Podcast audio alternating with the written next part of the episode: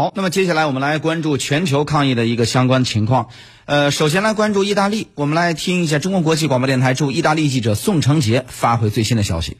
截至当地时间十六号十八点，意大利二十四小时新增新冠肺炎确诊病例三千两百多例，累计确诊近两万八千例，死亡两千一百五十八例，治愈超过两千七百例。民防部门负责人、新冠肺炎应急委员会专员博莱利表示，感染人数的增长有减缓之势。十六日下午，意大利内阁召开会议，并通过了总额为两百五十亿欧元的经济纾困法令，以应对疫情对经济社会和医疗系统带来的冲击。法令内容包括拨款给有未成年子女的家庭提供半薪休假或补贴雇佣保姆费用，年营业额两百万欧元以下的企业暂停缴税，向正在失业人员提供九个星期保障性收入等。内容涉及家庭、就业、企业和医疗等方面。十六号，意大利总理孔特表示，意大利正面临二战后最严重的紧急状况。目前，绝大多数民众已经意识到了严格遵守防疫规定的重要性，